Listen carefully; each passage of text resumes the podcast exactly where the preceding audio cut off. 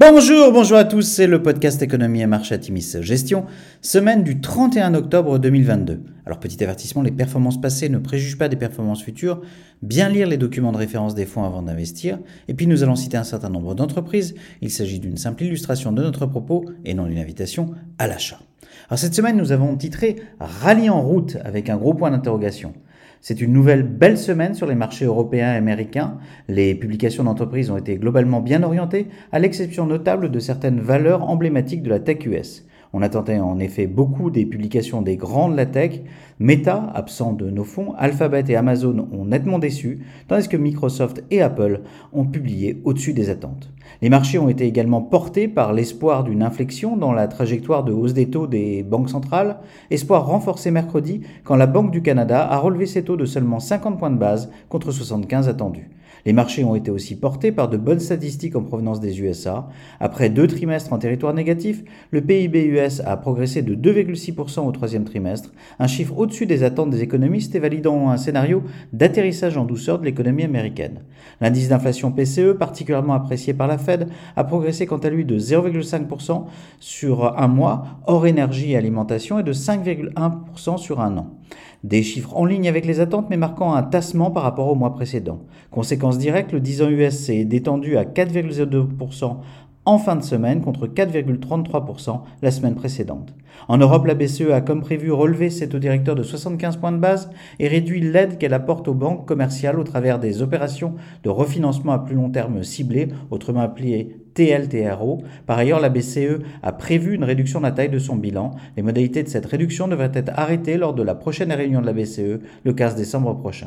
En Chine, la mainmise de Xi Jinping inquiète après le congrès du Parti communiste chinois. Les indices chinois s'inscrivent en net repli sur la semaine. Sur la semaine, belle semaine, le CAC 40 progresse de 3,9%, le SP500 s'apprécie de 4% et le Nasdaq progresse de 2,2%.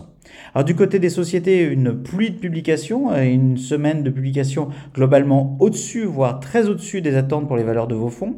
Alors aux USA, une publication au-dessus des attentes pour Apple, Carrier, Caterpillar, Chipotle, Coca-Cola, Enphase, euh, General Motors, Halliburton, Honeywell, Linde, Mastercard, Microsoft, Raytheon, ServiceNow, Southwest Airlines, Thermo Fisher et Visa en dessous des attentes pour Alphabet, Amazon, First Solar et Ford. En Europe, publication au-dessus des attentes pour Air Liquide, Alten, Amplifon, Biomérieux, Corbion, Danone, Lectra, Safran, Saint-Gobain, SAP, Schneider, Soitec, Simrise, Thales. STM publie au-dessus des attentes, mais ses projections sont sévèrement sanctionnées, en ligne avec les attentes pour Dassault Systèmes et Novartis. Donc voilà un bilan euh, excellent en tout cas pour cette semaine de publication.